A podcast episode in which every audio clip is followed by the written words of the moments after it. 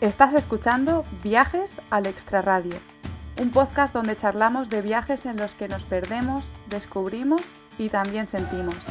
Soy Laura Rincón y soy la creadora de contenido de Dos Ruedas, Dos Pedales, un espacio que utilizo para hablar de viajes en bicicleta. ¡Empezamos!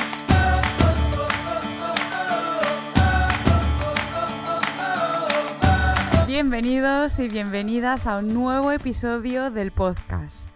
Esta vez voy a entrevistar a una mujer que, como ella misma dice, hace viajes al uso. Tiene su jornada laboral y exprime todo lo que puede sus vacaciones para viajar. Además, planifica con tiempo para conseguir buenos precios. Igual tenemos que tomar un poquito de ejemplo de ella en este sentido, ¿no? Ara, que es más conocida como Murciélaga, lleva 20 años viajando en pareja y desde hace 5 viaja en familia. Y en este episodio me voy a centrar en cómo es viajar con su hija, en cómo ha tenido que adaptar sus viajes y vamos a hablar de la parte positiva y de la negativa de viajar con niños e incluso nos va a dar consejos para hacer un road trip estando embarazada. Así que para qué esperar más, vamos con la entrevista. Hola Ara, qué ilusión tenerte por aquí. Hola, ¿qué tal? Buenos días, ¿no? Ilusión mía que, me hayas invitado a tu super programa. bueno, lo primero de todo, para quien no te conozca, ¿quién es Sara? Pues Sara es, a lo mejor me conocerán más por Murciélaga en redes sociales. Eh, soy periodista, eh, blogger de viajes y también me he estrenado hace poquito en, el mundo de los podcasts. Así que en, en, redes, como te decía, me puedo encontrar por Murciélaga nuestro podcast se llama Con Palo y con Patri, Viajar del Cuento, y mi blogger es Esto no es lo que parece con Z, también de Murciélaga, los dos con Z. Soy la chica la Z. Uy, mira el gato que hemos dicho antes de empezar, a ver si se escucha. Sí, a ver si. Pues mira, que está pidiéndome a saber qué. Bueno, pues igual tenemos ahí gatito, pero no pasa nada, esto no, nos encanta. Eh, y antes de seguir, a mí me surge otra duda. ¿Por qué murciélaga? Pues mira, porque en general me gustan mucho los murciélagos, eh, me gusta mucho. sí, sí, es una cosa muy loca, pero sí, sí, o sea, me gustan los murciélagos, me atraen como el mundo de em, el cine oscuro, eh, tema Frankenstein, todo esto. Y, mm, porque eso en general me hace mucha gracia. Oye, no sé si has visto los murciélagos de bebé, pero son una, una monería. No los he visto. Igual, igual es que me falta eso. Sí, son unas criaturas como muy especiales. O sea, dentro del reino animal, que cada uno tiene su encanto, los murciélagos, la verdad es que eh, dentro de que pasan muchas enfermedades, que es la parte negativa, pero, pero ellos son, son curiosos y les gusta mucho la noche y a mí me gusta mucho la noche también. Bueno, pues a partir de ahora le prestaré más atención a, los murciélagos. y para ir entendiendo un poquito tu historia viajera, cuéntanos cuándo comienza tu pasión por los viajes. Pues mira, em, la verdad es que yo no he tenido la suerte de viajar con mis padres demasiado. Eh, yo he vivido en Galicia hasta los 17 años, luego me vine a estudiar a Madrid y ya aquí sigo. Y, y, mi familia no ha sido muy familia viajera, mis padres, pero sí es verdad que mis abuelos eh, para ser, a ver, yo he vivido allí en un pueblo, eh, entonces pues no era muy habitual viajar y mis abuelos sí viajaban mucho. Eh, estuvieron mucho en Latinoamérica, en, en, Roma, fueron mucho a Roma, Italia, en la parte de Europa también han estado bastante, pero sobre todo lo que más recuerdo yo de pequeña, o sea, encima soy como la primera nieta, que me traía muchas cosas de Argentina, Venezuela, México y tal, y, y ahora que lo veo de mayor y digo, joder, digo, para para ese momento tuvo que ser rarísimo que ellos fueran, saliesen fuera, ¿no? Entonces, no sé si el gen viajero me viene gracias a ellos, pero mm, eh, no lo sé. Luego, a partir de ahí, ya cuando estaba en Madrid, pues me empecé a interesar más por los viajes y hice alguna escapada eh, con mis compañeros de universidad. Y ya cuando empecé con, con mi chico, que este año hacemos 20 años juntos, pues llevamos 20 años viajando. Primero, si es verdad que nos eh, pues tocamos un poquito más destino europeo y luego ya pues nos abrimos un poquito mundo cuando también el bolsillo también lo permitía. Claro, es que cuando se es joven el, problema muchas veces es, el dinero más que, más, que las ganas. Y que hoy en día hay como, lo veo que, eh, bueno, no sé si es por la valentía de la gente en general a viajar, eh, o lo veo más sencillo en el, aspecto de tienes mucha más información, eh, parece que hay como más facilidades como para poder hacer viajes baratos. Yo me acuerdo cuando empezamos a viajar nosotros era impensable eso de, bueno, era impensable para nosotros que éramos como gente normal, a lo mejor gente más acostumbrada a eh, una familia que ha viajado o algo así, pues a lo mejor sin, o sea, em, nosotros básicamente yo me he hecho la carrera sin internet, casi. Entonces, el pensar de irte con un mapa o que ya me resultaba raro a mí conducir por Madrid con el callejero, pues pensar hacerlo así, a lo mejor porque lo estoy viendo ahora que lo he hecho después, ¿no? Pero, pero como que a lo mejor tenías como más dificultades que ahora con, con este mundo tan globalizado, ¿no? Claro, y el tema de la información, tú ahora buscas un vuelo a no sé dónde y tienes mil opciones, mil precios, puedes comparar según el día. Claro. Entonces eso no, no pasaba. Claro, y entonces información. eso es. Y entonces es verdad que hay, em, hay viajes que hemos hecho que queremos repetir porque ahora somos muy de hacer eh, road trips por los países y demás. Y por ejemplo, pues tipo Cuba, que nos hicimos La Habana y Varadero, el típico pack eh, de agencia, digamos, pues claro, eh, se nos quedó pues un montón de cosas y tenemos la obligación de volver, la obligación moral de volver. Justo te iba a preguntar ahora por eso, porque, o sea, quería saber cómo son tus viajes, ¿no? Y pues eh, con esto me refiero a qué tipo de viajes haces, porque pues hay quien viaja de mochilero o como yo que viajo en bici siempre que puedo, ¿Cómo son tus viajes? Oye, tiene muchísimo mérito. Mira, eh, el último que hicimos en Islandia, que nosotros íbamos como dos marqueses en nuestro 4x4, veíamos a la gente en bici ahí con todo, porque claro, encima hacía frío, hacía aire, se paraban en la bici y se montaban en la tienda de campaña y digo, pero de verdad, o sea, yo estoy muy mayor para, todo esto. Es que Islandia también es un destino, yo no, no, he estado con, vamos, ni con bici ni sin bici, pero además es que los cicloviajeros que han estado eh, me han dicho que es muy duro también porque aparte del frío es que hace mucho, mucho viento. Sí, hace mucho aire, hace mucho aire y los veías ahí y yo decía, Madre mía, que yo creo que muchos eran islandeses, ¿eh? porque digo, esto no puede, o sea, yo no sé si un europeo va ahí y aguanta eso. Digo, esto eh, tienen que ser gente de aquí. Pero, pero sí, pues mira, nada, nosotros básicamente eh, viajamos eh, ahora en familia, lo hemos hecho en pareja hasta 2017 y ahora en familia con nuestra peque. Mm, y, bueno, y como decimos en nuestro podcast, pues hacemos viajes al uso, es decir, tenemos 30 días de vacaciones y en esos días pues intentamos estirar al máximo, pues ya sea puentes, eh, tanto días como presupuesto. Entonces, mi chico es súper, súper previsor, o sea, mm, lo de dejar algo al azar, imposible. Eh, y eso es bueno y malo porque es bueno porque siempre conseguimos pues, los mejores precios, eh, no se nos olvida hacer nada, lo tienes como todo más atado, pero pues luego te mete ahí la caña diaria de venga, vamos que no llegamos a esto, no hacemos lo otro y demás. Entonces, eh, pues eso, pues hacemos básicamente, si son escapadas pequeñas, pues depende si es en una ciudad, pues la visita de la ciudad, y, pero lo que más nos gusta es irnos a un país y recorrerlo en todo el espacio en todo el espacio posible. Por ejemplo, en, Islandia, que ha sido, bueno, fue Sicilia el último, lo mismo, hicimos toda la isla y en Islandia, en Islandia también. Solemos coger coche eh, de alquiler, eh, a no ser que eh, el destino no, no, sea el más adecuado o no sea el medio ideal para hacerlo. Por ejemplo, nos vamos a, a Vietnam ahora en marzo y ahí pues tiraremos de transporte público porque tampoco somos de moto. Entonces, pues bueno, al final adaptamos un poco el viaje a lo que solemos claro, hacer. Claro, o sea, según el destino. Pues está muy guay esto que me comentas de viajes al uso, que bueno, yo ya lo sabía, también es por eso por lo que te he traído al podcast, y es porque muchas veces pues eh, tendemos a entrevistar a gente que hace viajes, bueno, que está continuamente viajando y tal. Claro. Y eso sí está muy guay, pero es verdad que la mayoría de gente ni quiere ni hace eso. Entonces, eh, bueno, yo preparando esta entrevista, y me he leído tu blog, me he leído, bueno, mogollón de entradas de, tu blog, y eh, hay, una frase que dice, no vivimos viajando, pero tampoco nos gustaría. Sí, es, verdad. que es, verdad que, muchas veces tendemos a idealizar esta, esta vida de estar en constante movimiento, pero está muy guay que te guste también tu trabajo, tu rutina y luego viajar.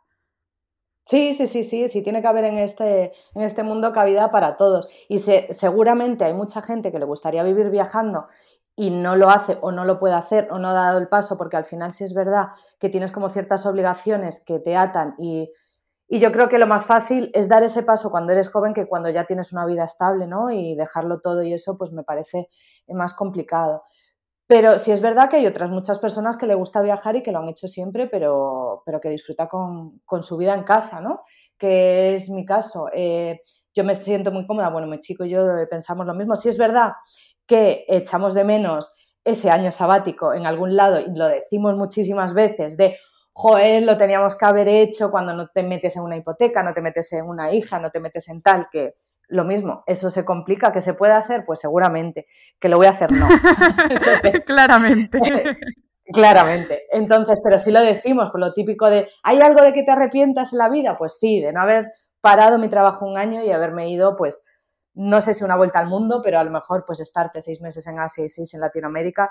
Y sí, si lo pensamos y nos arrepentimos mucho, pero lejos de eso, eh, no, no nos apetece dedicar, uy, que me habla así, eh, no nos apetece, pues eso, eh, vivir viajando porque, bueno, cada uno disfruta de sus trabajos, nos gusta trabajar además, o sea, no es algo que si me toca la lotería y tengo que estar viajando todo el rato, oye, encantada, ¿eh?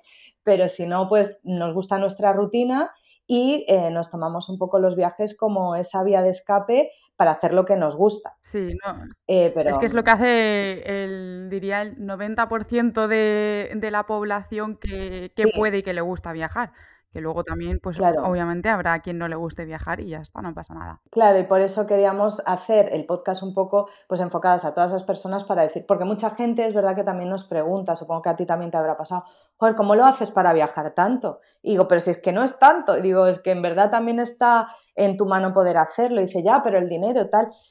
Al final, eh, bueno, está claro que cada uno tiene su economía y hay gente que pues, no se lo puede permitir y ya está, porque, bueno, pues la vida está como está y demás, pero que otra mucha gente que podrá estar ganando lo mismo que tú y que yo o lo que sea, pero que no se plantea la posibilidad de que puede ser más barato irte eh, a Laponia en diciembre que a Benidorm en agosto. Hmm. ¿Sabes? Entonces, pues por eso queremos dar un poco ideas de cómo se puede hacer y qué destinos se pueden hacer, que en verdad son todos, pues con un poco de previsión.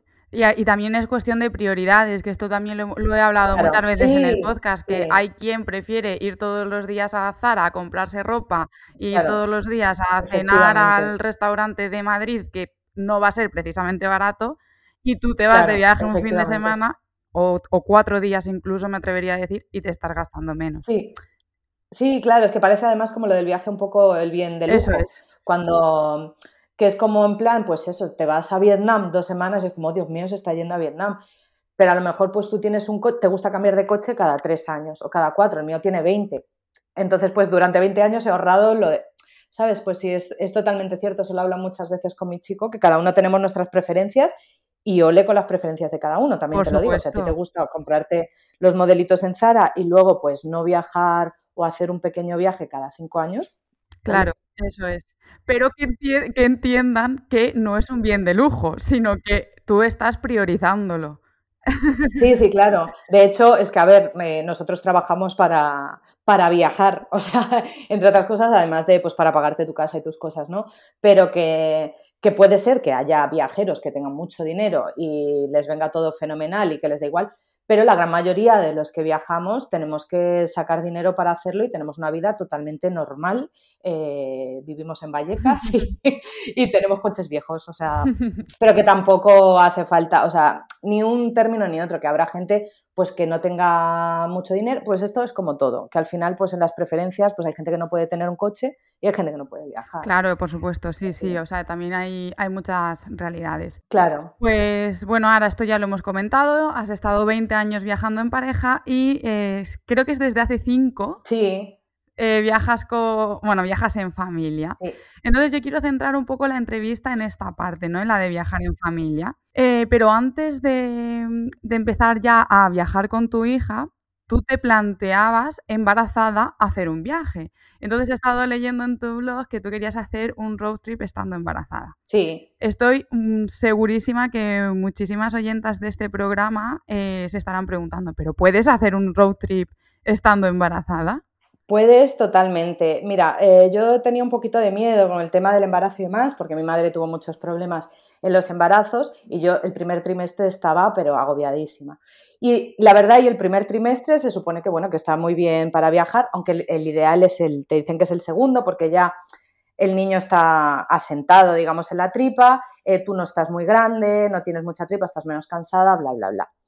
Eh, entonces, bueno, pues dijimos, eh, venga, pues vamos a esperarnos al segundo trimestre, eh, pero nos esperamos mucho y ya me fui embarazada de 27 semanas hacer un road trip por, por Irlanda. Si es verdad que, claro, yo me quedé embarazada en octubre y, claro, viajar en invierno pues tampoco apetecía, total, nos esperamos a abril y yo ya tenía una tripa enorme, pero bueno, súper bien, o sea, una experiencia súper gratificante porque además ya vas notando a la niña, en, puedes viajar, yo me llevé una autorización, es importante por si están escuchando embarazadas esto, eh, por si acaso, de mi ginecóloga diciendo que me autorizaba a volar, porque no sé, algunas aerolíneas a partir de cierta semana te la piden, pues si te pusieses de parto espontáneo en el avión y demás, eh, pero, pero sin más, o sea, es un mero trámite, yo, que cada uno lo consulte con su médico, porque cada uno puede tener eh, pues especificaciones propias, ya sea Em, de la propia madre o del bebé, yo que sé, si tienes lumbalgia, pues igual te dicen, mira, a partir de la 25, pues no, no tengo ni idea, ¿eh?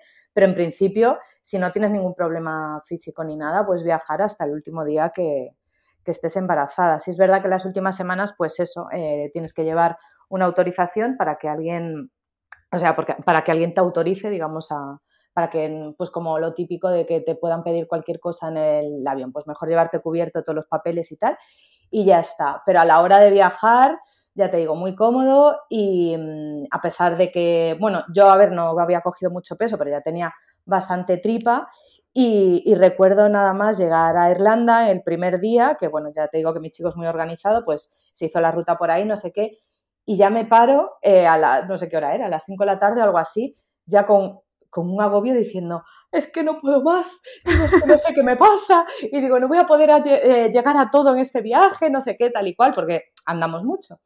Y, ya me veo la pulsera del reloj y digo, pero tú, y digo que llevamos 25 kilómetros. Y digo, por favor, digo, normal que no pueda, que llevo aquí un bombo importante, ¿sabes? Y, nada, y el resto del viaje, ya te digo, muy bien, además, eh, pues eso, cuando ya notas a la niña, pues es, es más divertido porque, porque, bueno, al final de repente ves que vas en el coche y no la notas durante un rato y dices, uy, ya vas tocando la tripa en plan, y sigues ahí. Y, y la verdad que, que, muy bien, o sea, que se puede hacer perfectamente. Nosotros el resto de viajes los hicimos dentro de España, ese fue el único que, que salimos al extranjero, pero lo mismo, en el coche, pues eh, puedes llevar tu cinturón de embarazada que te evita la tripa y, y ya te digo, no, en el avión, en, a lo mejor no sé si en más horas puedes sufrir más de que se te hinchen los pies, ya te digo, depende, cada embarazada será un mundo, pero en principio eh, no tiene por qué variar nada a tu condición, así que yo animo a todas a que lo hagan, porque además, bueno, pues es como el, inicio de, de tu bebé en este mundo loco viajero. Justo te iba a decir ahora eso, ahora, porque tú cuando te quedas embarazada, ¿qué se te pasa por la cabeza? ¿Que vas a tener que dejar de viajar o que tu hija se va a ir a partir de ahora con vosotros, eh, vamos, desde el minuto uno? Vamos, nosotros lo teníamos clarísimo, o sea, que tenía que sumarse al viaje sí o sí, o sea, que no, que no iba a ser otra, porque si es verdad que a mucha gente, ah, yo he tenido la suerte de que no me lo han dicho demasiado, eso de se te acabó el viajar, eh, pero es que es una, porque la gente tiene como muchos tabús y reparos a, a viajar sobre todo a ciertos destinos. Pero bueno, em, los entiendo, ¿eh? que, porque al final el tema sanitario de ciertos países está complicado. Eh, ya no solo eso, las enfermedades que pueda haber, bla, bla, bla, pues que, pero que al final son los reparos que tenemos los cuando no tienes, o sea, los no padres, que digas, joder, pues no quiero viajar a ese país porque no me siento cómoda por tal. Pero es que hay muchos otros destinos, o sea, que viajar no es solo irte a Suazilandia en lo que sea, ¿no? Que también es pues irte a Toledo a pasar una semana y o a recorrerte la Sierra de Gredos o eh, irte a París, que está aquí al lado. Me refiero que, eso. Y si es verdad, nosotros el, primer viaje que hicimos eh, con ella fue, fue más cercano, que fue, bueno, aparte de los de las escapadas por España, que con un mes se fue a Galicia, con tres a Barcelona, con tres tal, pues eh, fue con 11 meses, hicimos un road trip desde Madrid hasta todo Francia, luego bajamos por el Levante y volvimos a, Madrid otra vez. Y súper bien, o sea, el coche súper bien, que luego esa es otra, ¿eh? que, que yo estoy contando mi experiencia, quiero dejarlo claro, que luego hay otros padres que dicen, claro, es que el mío no me aguanta ni cinco minutos en el coche, lo voy a llevar a no sé dónde. Claro. Pues eso es. También es muy importante acostumbrarlos, yo creo. A mí mis padres también me montaron, porque mi familia vivía a seis horas de donde estábamos nosotros, nos montaron desde bien pequeñitas en el coche y tanto mi hermana como yo aguantábamos porque es que no quedaba otra. Entonces... Claro, hay mucha gente que no le queda otra, o sea, hay muchos padres que sé que sus hijos no llevan bien el coche, pero que todos los días o todos los fines de semana se tienen que ir porque no viven cerca de sus abuelos, por ejemplo, y al final tienen que hacerlo, ¿no? Pero sí es verdad, yo no sé si es por costumbre o porque he tenido la suerte y demás, porque también con dos meses me la llevé a Cádiz desde Madrid, que son unas pocas horas. Hmm.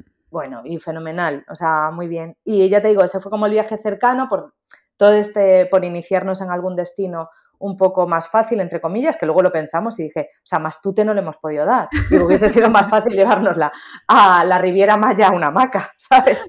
Pero bueno, digo, porque lo ves más fácil porque está aquí al lado, pero luego, pues al final son muchos kilómetros en coche para, para un peque, ¿no? Que luego pues hacías paradas, nos lo pasamos muy bien porque hacíamos picnics en el campo y demás, o sea que muy chulo.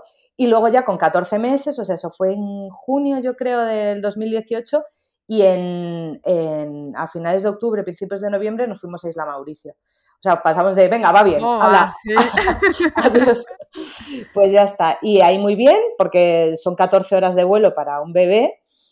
Ahí sí sufrí el miradita de, oh Dios mío, viene un bebé en mi vuelo de 7 horas, me quiero morir. Justo luego tenía esa pregunta también preparada, pero dale, dale. Pues, pues mira, em, el, tema de viajar con niños en avión, que de hecho el otro día publiqué un audio, o sea, un vídeo, porque vi a una chica con un perro en un vídeo de Instagram en un avión con su perro subido, ¿no? Y se escuchaban niños eh, llorar detrás. Y decía la chica como eh, algo así como, ¿veis cómo es mejor viajar con perro? A mí eso me parece obsceno. O sea, ya no es que me parezca bien o mal, no, me parece obsceno. Primero, pues con, eh, por mucho amor que le tengas a un animal, yo he tenido animales desde niña, desde niña y lo sigo teniendo. Eh, no se puede comparar primero a un animal con un perro, porque si fuésemos iguales pagaríamos el mismo billete, eso ya para empezar. Entonces, eh, cuando hay unos niños llorando en un avión, tú lo primero que tienes que hacer es tener empatía, porque si el niño lo está pasando mal, no te puedes imaginar cómo lo están pasando sus padres. Y si a ti te está molestando, no imaginas lo que le está molestando a sus padres. Es bastante complicado si un niño llora en un avión poder gestionarlo bien, porque no tienes espacio, porque no tienes recursos, etcétera, etcétera. Entonces, desde aquí a los oyentes pido que cuando unos niños estén llorando, ya no te digo si hay un niño molestando, dando golpes y no sé qué, y ves que su padre pasa, te diriges a su padre y le dices, oye, por favor, tu hijo me está molestando. Eso es. Pero eh, si un niño está llorando, no es porque quiera llorar, o sea, y encima en los aviones, que todos hemos sufrido alguna vez dolor de oídos en los aviones. Pues no os podéis imaginar lo que puede ser eso para un niño, hasta que saben descomprimir los oídos. Entonces, decir que es mejor viajar con un perro, que un perro molesta menos que un niño, es algo, o sea, que es que para mí no merece esa persona ningún tipo de respeto, así directamente. Porque si tú no estás teniendo respeto por un niño, que es una persona al igual que tú, que lo único que se diferencia de ti es en la edad. Punto. Hmm. que tú también has sido niño. Es que eh, yo creo que ahí está la falta de empatía y además es que últimamente sí que estoy viendo como en general mucho odio Muchísimo. A, cualquier sitio donde haya niños. ¿Qué es lo que tú dices? Eh? Ojo con los padres también, que muchas veces los padres son los responsables del comportamiento de los niños, que tú no puedes ver que un niño está dándole patadas a, yo que sé, a, lo que sea. Adelante. A mí me ha pasado a veces que Noah eh, pues de repente pues estaba así dando golpes y, yo para la pierna que estás molestándole adelante, tal. Em, o sea, que son niños, o sea, igual que tú entiendes, pero que hay adultos que tampoco lo entienden, ¿eh? O sea, a mí me ha pasado un vuelo entero a Nueva York que el de detrás se cabreaba con la pantalla y estaba dándole el botón y ta, ta, ta, y diciendo, por favor, señor, o sea... Sí, sí, entonces, sí, eso es, que es que, que los adultos somos muchas veces peores que los niños. Claro, entonces a mí en, concretamente en Isla Mauricio, cuando nos subimos al vuelo en Dubái em, hacia, hacia, Isla Mauricio, eh, había una pareja, nos pusieron en la planta de arriba y nos vamos a sentar y veo a la señora que me mira y hace en toda mi cara. Y es como, joder, entiendo, yo entiendo la reacción de, joder, es que viene un bebé, pues me puede molestar. La entiendo, pero intenta que sus padres, que ya van agobiados, porque por si su hijo eh, pasa bien o pasa mal ese vuelo, tengan que ver tu cara de eh, agonizar eh, porque has visto un bebé, ¿no? Y nada, y nos sentamos, Noah se durmió nada más despegar y se despertó en Isla Mauricio. Eh, no hizo nada en el vuelo, más que dormir. Y el, el, señor detrás que viajaba con la señora se tiró roncando las siete horas de vuelo y no pude dormir. Y mientras su señora, a la mínima turbulencia, decía, ¡Ah! ¡Ah! O sea, ese fue mi vuelo, ¿vale? O sea, después de comerme su cara, me tuve que comer, pues que me molestasen ellos a mí. Entonces, por eso te digo que, que no hay eh, ni una verdad absoluta, ni hay un comportamiento ideal por parte de nadie. Eh, cuando compartes espacio en un mundo, tienes que eh, mm, pues darte cuenta que estás compartiendo espacio y que tienes que respetar a todo el mundo por igual si alguien te molesta, decírselo educadamente y ya está. Unos vamos a molestar más que otros y lamentablemente es el mundo en el que vivimos. Entonces, yo lo que digo a todo el mundo, si no quieres que alguien te moleste, pues te vas en un vuelo tú solo, te vas a vivir a la montaña y que nadie tal, pero al final los niños tienen los mismos derechos que un adulto, exactamente igual. El mismo derecho a molestar, el mismo derecho a llorar, el mismo derecho a enfadarse. Entonces, lo que no se puede tratar es a los niños como si fuesen ciudadanos de segunda o como si fuesen un ente que está aquí puesto. O sea, es como, eh, no, hoteles sin niños, hoteles sin niños, cambia el niño, yo lo digo siempre, cambia ese término, hoteles sin niños, por hoteles sin mujeres, hoteles sin negros, hoteles sin homosexuales. Nos echaríamos las manos a la cabeza, pero con los niños parece que todo vale. Y no es así, son seres humanos. Entonces, que tiene más complicado acatar las normas que un adulto. Sí, porque se está desarrollando, pero ten paciencia. O sea, entiendo que no tengas paciencia con sus padres, que llegues y digas, oiga usted, eh, su hijo basta ya, póngale un lacito y se lo lleva a su casa. Pero coño, o sea, me parece muy duro lo que se hace con los niños en este país, ¿eh? que en otros no pasa. Sí. Sí, yo mira, justo hace poco eh, cogí un avión y iba una, una madre con dos niños, uno era bebé y el bebé ya entró llorando. Y la madre estaba súper, súper, súper agobiada. O sea, es que solo, solo había, o sea, es que solo había que verla. Y el, que era más mayor eh, estaba, no estaba llorando, estaba además eh, súper tranquilo, como intentando además también hacer que su hermano eh, dejase de llorar y la madre ya no sabía dónde meterse. Bueno, pues igual fueron tres personas las que le dijeron, oye, por favor, a ver si ese niño para ya de llorar. Y es como, ¿qué dices? Pero bueno, vamos a ver. Cuando lo que esa chica lo que necesita es, ¿necesitas algo? ¿Te puedo ayudar con algo? He de decir que eso también pasó, ¿eh? Pero, joder. Ah, bueno, eso. O sea, es como, mm, por favor, ¿sabes? Sí, yo sé que es incómodo, o sea, pero que tenga claro la gente que para la persona que más le incomoda el llanto de un bebé es para su madre. Porque estamos programadas para que el llanto de un bebé sea horrible y si es el tuyo propio, pues... Sí, sí, ya encima lo tienes como metido en la cabeza, ¿no? Que ya lo conoces. Claro, y es que encima, pues tú imagínate, porque esa madre estaría diciendo, no soy capaz de calmar a mi bebé, por mi bebé, por el hecho de que esté incómodo, eh, le pase algo, pero además estoy molestando en mm. un avión. O sea, es que es como, pues yo qué sé, pues si te da un ataque de, yo qué sé, de tos y estás tosiendo todo el viaje, pues al final estás diciendo, coño, me viaje estoy dándole a la gente. Sí, total, sí, sí. Y mm, el cambio de viajar en pareja a viajar en familia fue muy grande. ¿Cómo estuvisteis que adaptar? ¿no? ¿Cómo cambió en sí, eh, más allá de los transportes, eh, y de las miradas de la gente vuestros viajes? Bueno, las negativas y positivas, de decirlo. ¿eh? Sí, eso también lo tengo ahora preparado, lo de las positivas. pues mira, em, eh, cambió, cambió muchísimo, o sea, no, no, no, te voy a engañar, pero sí es verdad eh, que no tanto como esperábamos. O sea, nosotros habíamos leído mucho eso del slow travel, ahora cambia de no sé qué, pues hasta mm, ahora, que es cuando ella ya va andando por su propio pie a todas partes y demás, nos fue súper sencillo porteando. Entonces, al final, pues podíamos llegar a todo. Y porque ella, a ver, por eso te digo que cada familia es un mundo, ¿no? Pero ella sí nos lo ha puesto muy fácil, se ha adaptado súper bien a todo, le daba igual que la levantases para madrugar, eh, le daba igual que si tiene que comer, no sé qué, se lo comía, en la mochila cada vez que la subía se dormía, o sea que nos lo ponía todo muy fácil, entonces no hemos tenido que variar mucho eh, lo que es eh, las rutas, ¿no? Sí bajarlas un poco de ritmo porque evidentemente ni puedes hacer todos los trekkings del mundo ni todas las actividades que, podíamos hacer antes, hay algunas que tienes que sacrificar, Pero sí es verdad que tampoco nos ha pasado como otros padres que dices, mira, pues que no me deja hacer más que esto, que eso también te puede ocurrir, o sea, no, no hay que ser naif tampoco. Pero en nuestro caso, en nuestro caso no nos limitó tanto eso. Sí es verdad que se complica un poco la logística a la hora de preparar los viajes porque tienes que ver, pues ya que sean planes eh, para niños, e intentamos buscar eh, alojamientos que tengan pues algo de que ellos puedan jugar, que tengan un jardín, o que tengan algo así. Em, y luego a la hora de preparar las cosas, pues te tienes que llevar 300.000 trastos peores. Que oye, que he leído muchas madres diciendo, bueno, no, yo me llevo dos. A ver, yo me llevo 300.000 trastos que no me llevaba antes, ¿sabes? Mm. y los por si acaso de una madre son muchos. O sea, no, es que sí, claro, si se moja, pues llevas lo otro porque no podemos hacer colada hasta no sé qué ciudad. O sea, eh, la logística es más complicada, pero ya te digo, si es verdad que con ella, con ella ha sido muy fácil y, luego porque le gusta también mucho, es un poco mogli, le gusta mucho el tema de palos, piedras, arenas y que no hemos necesitado llevar juguetes, por ejemplo, que a lo mejor otros niños lo necesitan. Ella con pintar y, bueno, los pasatiempos le flipan. Padres del mundo, escuchadme, para los aviones hay unos pasatiempos que si a alguien le interesa que me los pregunte, que, bueno, esta está enganchadísima a los pasatiempos, está deseando irse al avión para hacer pasatiempos, o sea que... Ah, pues mira, oye, eso, eso es muy bueno, además, no sé.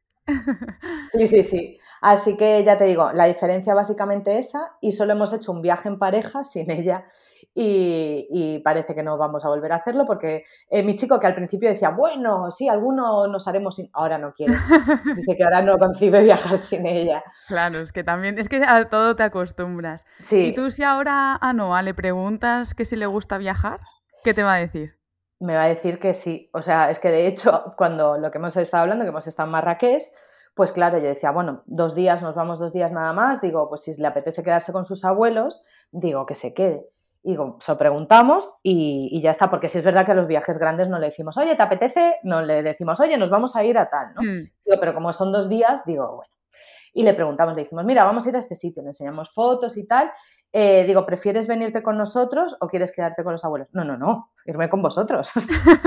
digo, ah, bueno, vale, digo, no, era por si no. Sí, sí, sí, sí, sí. O sea que sí, le gusta mucho y claro, nos hace muchísima ilusión porque era también uno de los miedos que tienes como padre, ¿no? Que al final tomamos decisiones por ellos todo el rato, ¿no? Eh, y al final son la mayoría en nuestro beneficio, digamos. O sea, hmm. nosotros creemos que el viajar pues le aporta mucho y yo creo que verdaderamente le ha aportado muchísimo todas las experiencias eh, que ha vivido y que, sigue viviendo, porque al final te abre mucho la mente y sobre todo, pues yo que sé, ver animales en libertad, ver sus comportamientos, entender esa relación con ellos, que para nosotros es uno de los principales motivos de los viajes. Intentamos buscar bastante con naturaleza y demás y que ya vea cómo hay que comportarse con ellos, qué tienen que, que hacer y demás eh, eh, o sea, el, paladar se les abre muchísimo porque tienen que adaptarse a muchos, a muchos sabores, independientemente que yo siempre barra un poco para casa y, por ejemplo, en Marrakech, que hay muchas especias, prefieren las cosas con menos, pero bueno, ya están comiendo sí. cosas sí, eso es como cuando te dicen, pero ¿por qué viajas con, una niña, no? Si no se va a acordar de nada. Claro, sí, eso, eso sí nos lo han dicho. De hecho, en Isla Mauricio, cuando fue a ver unas tortugas gigantes, eh, nos lo decía una señora, dice, pero ¿cómo os la habéis traído hasta aquí si no se va a acordar de esto? Y claro, y una frase muy buena de Lucy, de algo que recordar, eh, que lo dijo en su momento cuando se lo hicieron por Coque, eh, que me gustó muchísimo, es que, bueno, pero es que tampoco se va a acordar de los cumpleaños, ¿para qué le hacéis fiestas? Tampoco se va a acordar de ir a ver a sus abuelos los fines de semana, no la llevéis. Em, entonces, pues eso es cierto, al final haces las cosas por ellos porque crees que todo les cala y otras cosas las haces por ti, porque yo también quiero viajar con ella porque yo disfruto viéndola a ella hmm. y, por, y, de su compañía y de todo esto. Entonces, eh, la reflexión esa me parece maravillosa y súper acertada y es que es así, ahora le preguntas a ella, evidentemente ve su foto con ala de la tortuga gigante y... Mm, y no, se acuerda, claro que no se acuerda. Pero, pero lo ha vivido. Pero lo ha vivido. Es que, o sea, yo no sé cuándo, o sea, si yo intento recordar cosas de cuando era muy pequeña, de la mayoría de cosas no te acuerdas, obviamente, pero siempre tienes como algún pequeño flash de algo. Sí, y eso le pasa a ella también, que te dice cosas, digo, pues si tenías dos años. Dice, hmm. no, pero me acuerdo, pues yo qué sé, de las ballenas en Argentina. Claro. Dice, sí, recuerdo que tenía, pues como cosas muy puntuales que eh, a lo mejor ni siquiera identifica el lugar, pero, pero sí se quedan. Y, o luego, ahora tenemos la suerte de que lo documentamos todo. Entonces, para la memoria es mucho más fácil. Porque tú si le vas enseñando eh, las fotos de ese bebé con frecuencia y tal, pues es más, a ver, ahora las de bebé, bebé no, pero pues las de hace dos años, que en verdad ellos, es, en, pues tú cosas de cuatro años, pues te acuerdas de muy puntuales, pero ahora se las van viendo eso se queda como más fresco en su memoria. Y luego también a la hora de, con sus amigos, de, les cuenta cosas, los amigos, bueno, los amigos estaban diciendo todo rato que querían ir a Costa Rica, porque claro, está vino como contándole muchas cosas. Y también, pues oye, eh, creas inquietudes en los otros niños y ella les cuenta cosas, les enseña fotos. O sea, a mí me, gusta mucho eh, que al final esas cosas calan en ellos, ¿sabes? Y en, en los demás y tal. Y este año en el proyecto del cole, de que tienen cada semana, es uno el prota, tienen que hacer un cuaderno viajero. Y cada uno una ah, semana habla de un país, eh, con fotos de animales, con no sé qué y tal. Mm, todavía no nos ha tocado. Y así que, pues mira, este año nos viene súper fácil. Claro, ya tendrá muchos, muchos destinos de los que podrá, de los que podrá hablar. Claro. Pues hace ahora unos días, teniendo en cuenta que estamos a 3 de febrero, ¿vale? Que no sé cuándo va a salir la entrevista, eh, subiste un reel en que ponías eh, cómo cambia la reacción de las personas mm. cuando la que graba es una niña. A mí me, o sea, no sé, o sea, se me quedó grabado en, la cabeza, ¿no? Porque estabais justo en Marrakech y sale tu hija grabando, creo que será en el Zoco, ¿no? Por, sí en uno de los zocos, porque al final parece que no, pero es todo zoco. pues estaba ella grabando en uno de los zocos y sale partiéndose, o sea, se le ve contentísima. Y va un hombre por detrás y le sube la capucha, otro eh, se asoma a la cámara y empieza a sonreír. Eh, no sé, es como. Es muy bonito, ¿no? Que esto, que esto pase. Es muy bonito, sí. Sí, porque además. Em, o sea, em, en Marrakech tampoco es que en las zonas de los zocos y demás muchos te ponen fotos, que la verdad es que yo me daba cuenta poco tarde, después de repente veía el cartel y digo, Dios mío. Em, tampoco es una zona excesivamente amigable del eh, medio cámaras, de que estés grabando y demás. Entonces yo las veces, sobre todo en los zocos y demás, intentaba hacer barridos, pues no reparar en la gente, aunque inevitablemente saliesen. Y bueno, y si alguien te decía que no grabases, pues fin de, la historia. Y claro, yo iba grabando y de hecho en, este reel que comentas se ve que sale un señor que mira así como de reojo y, sigue pasando como diciendo estoy saliendo en el vídeo en modo desagradable. o sea, en modo desagradable que le desagradaba, o sea, que no me parecía que le gustase porque no había ningún gesto que, hiciese pensar eh, eso, ¿no? Y claro, en cuanto le puse a ella el palo y empezó a hablar y dice, pues vamos por aquí, por el zoco, no sé qué. Inmediatamente las personas del zoco veían que estaba ella pues hablando al móvil tal y lo que tú decías, le subían la capucha, hacían gestos y tal. Y esa es otra de las diferencias claves de viajar con niños, que es todo muchísimo más amable. Porque yo te podría contar experiencias eh, viajeras, porque todas hemos tenido buenas y malas, ¿no? Eh, pues alguna negativa que se han solucionado al 100% viajando con una niña. O sea, el mundo, de, me estoy refiriendo al mundo machista y mundo tal, que ya es triste decirlo por esa parte, ¿no? Pero como que ya te ven como una familia, ya no te ven como una, una mujer o un objeto, no sé cómo, no sé cómo explicarlo. Pues en ciertas situaciones que a lo mejor te has podido sentir incómoda, como te puede pasar aquí en. Pero hablo aquí incluso en Madrid, o sea, que pues ese, esas miradas, ese trato como diferente, ¿no? Pues que era lo único negativo que he vivido yo en viajes, eh, pues se ha solucionado. O sea, viajar con niños, la gente se te acerca mucho más, es todo mucho más amable, eh, se dirigen a ella un montón, que eso es lo que más me gusta, que ya no es que hablen contigo, es que hablan con ella, se bajan, ¿qué tal? ¿Te está gustando esto? No sé qué tal. Y ese vídeo, pues deja un poco latente eso, que como un adulto, sin más, ya te digo, ya puedo ser yo, otra persona, va grabando y la gente no ni repara en lo que está mm. haciendo, ni siquiera hace algún gesto, y al ver que lo está haciendo una niña, pues todos intentan como ayudarla mm. y eso. Y creo que es bastante fiel reflejo de, cómo son los viajes con niño, que esto seguro que coincidimos todos los padres del mundo en que el mundo es mucho más amable cuando viajas con un niño. ¿Y se te si alguna anécdota que, haya, que te haya pasado viajando con tu hija así un poco un poco más amable? Pues a ver, es que, mm, pues mira, por ejemplo, en, cuando fuimos a Isla Mauricio, em, eh, pues ella estaba aprendiendo a hablar, vamos, decía como sus primeras palabras y decía agua. Entonces estaba todo el rato diciendo agua, agua, agua. Y claro, y agua suena bastante parecido a au revoir. Entonces, cuando entrábamos en los sitios, eh, pues de repente pues ella estaba diciendo agua todo, eh, todo, el rato. Bueno, total, que nos decían agua y a ella le sonaba agua. Entonces decían, nos decían agua y la otra, agua, agua. Entonces la gente, pero qué maravilla, o sea, con 14 meses hablando francés, o sea, y sí, y eso, y eso era muy gracioso. Además, justo coincidimos, primero Francia y luego Isla Mauricio, que eran eh, los dos de habla francesa, o sea que fue, fue muy gracioso y ya por eso, pues lo mismo, se reparaban en ella, ay, pero no sé qué, tal. Con lo cual, ya te digo, las interacciones eh, pues son maravillosas. Pero vamos, anécdotas te puedo contar mm, dos millones. O sea, claro. Porque al final, eh, si las tuyas eh, te pasan a modo, a modo individual, bueno, la última ha sido en Marrakech, la frase de la vida, porque ahora está en modo, pues diciendo frases como muy, no sé, muy de apuntar. Y entonces estábamos en, un palacio y yo estaba haciendo una foto y ya estaba correteando por ahí, ¿no? Y le digo, ay, no, digo, párate y te hago una foto con, eh, pues era debajo de un arco, de un arco.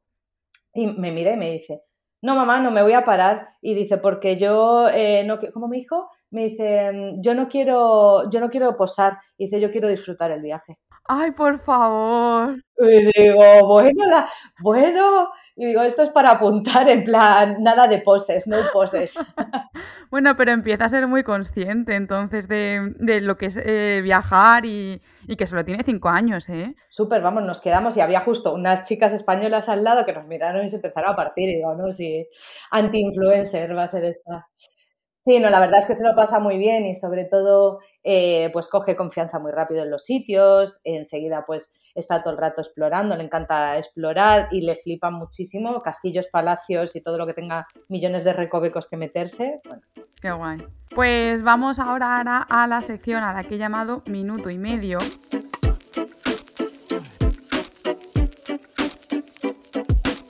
¿Qué libro recomiendas para leer mientras viajas? Eh, pues cualquiera que te guste y que te resulte entretenido. Por ejemplo, a mí me gustó mucho eh, la trilogía esta de, La novia gitana. Vale. ¿Destino favorito para viajar acompañada? Uf, pues cualquier parte del mundo, pero venga, eh, te digo uno muy guay que es Argentina. ¿Destino favorito para viajar sola?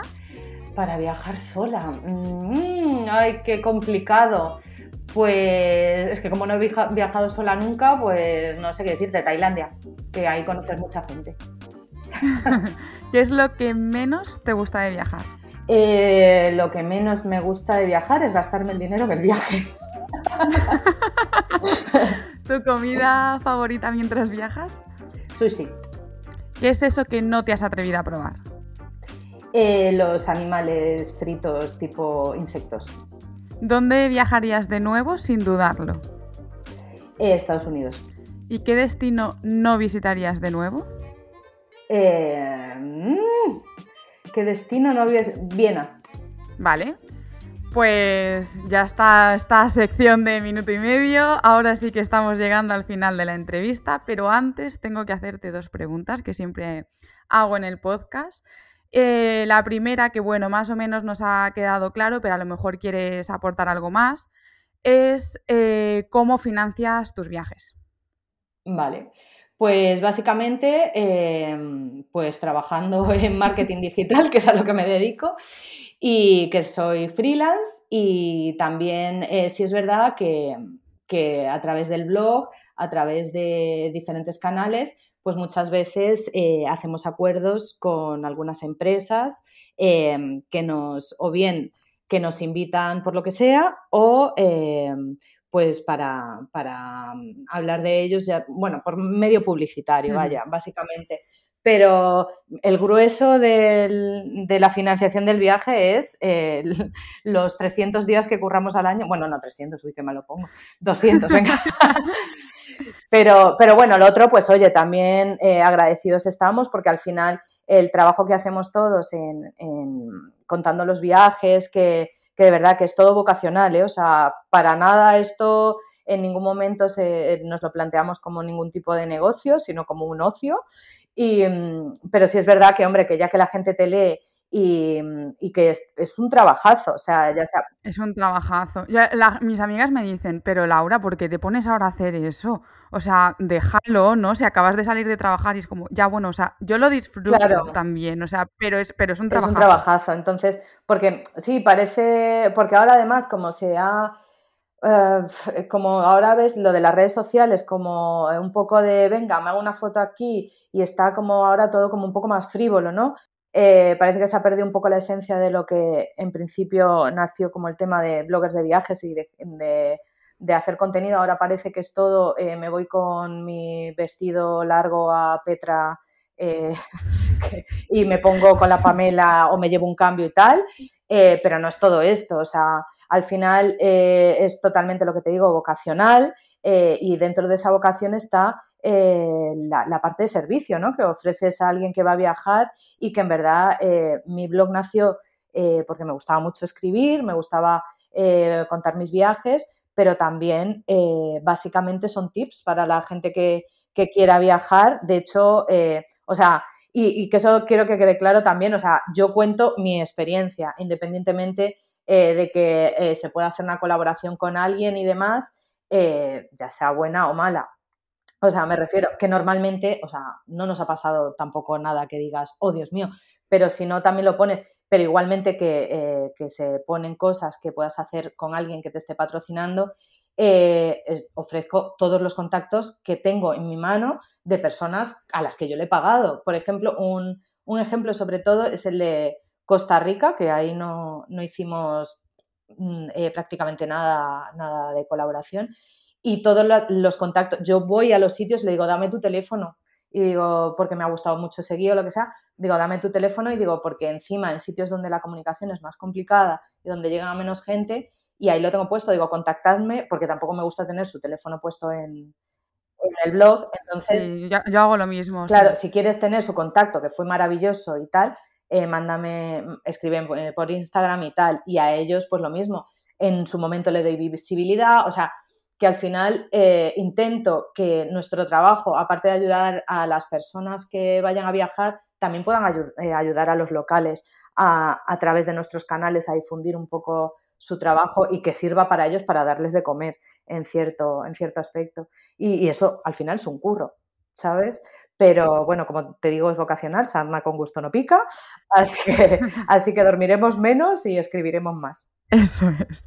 Eh, la segunda pregunta también me la has medio respondido, pero estoy segura que tienes más planes. Y es, ¿qué planes tienes? En marzo te vas a Vietnam y algo más en mente.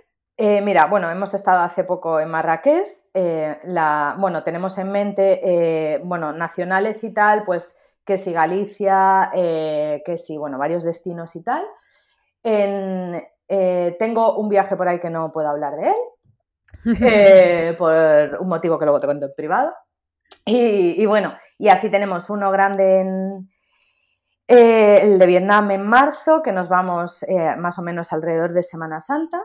Y luego algún destino, ya te digo, nacional y demás. No sé si haremos alguna escapada, porque las escapadas sí es verdad que como son de un par de días o tres, pues las planificas como más cercanas a destino. Pero ya tenemos Laponia en diciembre eh, oh, reservada. Qué guay. Así, que, muy bien. Además nos vamos con, otros papás del cole de amigos de Noah, o sea que yo creo que lo van a disfrutar muchísimo. Y desde aquí decir que Laponia con tiempo no es eh, un destino porque todos los papás decían, Buah, a mí donde me gustaría es a Laponia, pero es algo imposible. Y digo, bueno, chico, vamos a verlo. Y mira, los vuelos, por ejemplo, nos ha costado 300 y pico y nos hemos cogido una casa en Laponia cinco días para 10 personas eh, por 1.900 euros. O sea, que está súper bien porque sale a 190 por persona cinco días. O sea, está... Sí, joder. Está muy bien, está muy bien. Yo estuve en Laponia, pero es verdad que yo eh, estuve en Laponia cuando estaba de Erasmus viviendo en Riga, entonces el transporte eh, fue en autobús y no cuenta. ¿Hasta allí? Sí, no, no cuenta. Además, se nos rompió y bueno, eh, no sé tampoco si lo recomendaría. pero es verdad que el alojamiento fue muy barato. O sea, muy barato. estuvo muy bien de precio. Claro, y nosotros hemos visto coche, por ejemplo, que también está bien de precio. A ver, luego hay cosas caras que queremos hacer que es por ejemplo el centro de mandos este de Santa Claus, que eso creo que son como 300 euros por persona.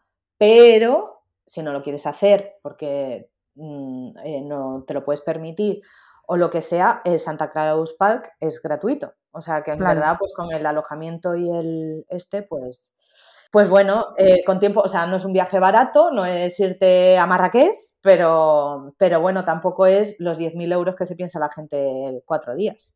Pues Ara, muchísimas, muchísimas gracias. Vamos a, por finalizado, vamos a recordar eh, dónde te puede seguir la gente, escuchar el podcast Viajar del cuento, porque, bueno, os vais a.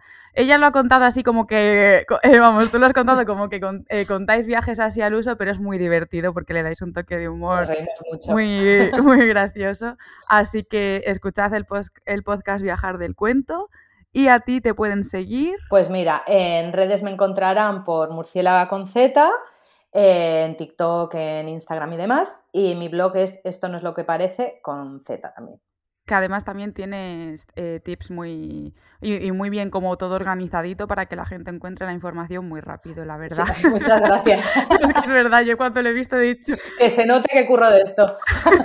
he dicho, joder, yo a ver si que estoy ahora reorganizando el blog, digo, y eh, lo que estoy pensando es en organizarlo también por, vamos, ya he empezado, organizarlo por países. Y he visto el tuyo y he dicho, joder, así me tiene que quedar a mí. pues mira, si te sirve de fuente de inspiración, bienvenido sea. así que, bueno, muchísimas gracias por tu tiempo, por todo lo que nos has contado, que, ha estado muy guay tu experiencia. Bueno, y enhorabuena por el podcast. Gracias. y que fue un placer descubrirte ahí gracias a Radio Viajera cuando lo hicimos en directo, o sea que fichadita quedas. Que nosotras nos conocimos en, un, en, el evento que hizo Radio Viajera aquí en Madrid, que hicimos, eh, grabamos un episodio del podcast en directo. Sí. Así que, y luego ya nos hemos visto más veces a raíz de eso. Sí, ya sí. Ahora ya fichadísimas para siempre. Bueno, y a vosotros los que nos estáis escuchando, ya sabéis que el podcast se publica los martes cada dos semanas en todas las plataformas y que aunque de verdad no os lo creáis, si habláis del podcast, lo compartís en redes, es que me estáis ayudando muchísimo. Y también, por supuesto, si os suscribís o dejáis un comentario. A mí me tenéis en Instagram como dos ruedas, dos pedales y en internet si queréis información sobre cicloturismo en dosruedasdospedales.com. Nos vemos en el próximo episodio.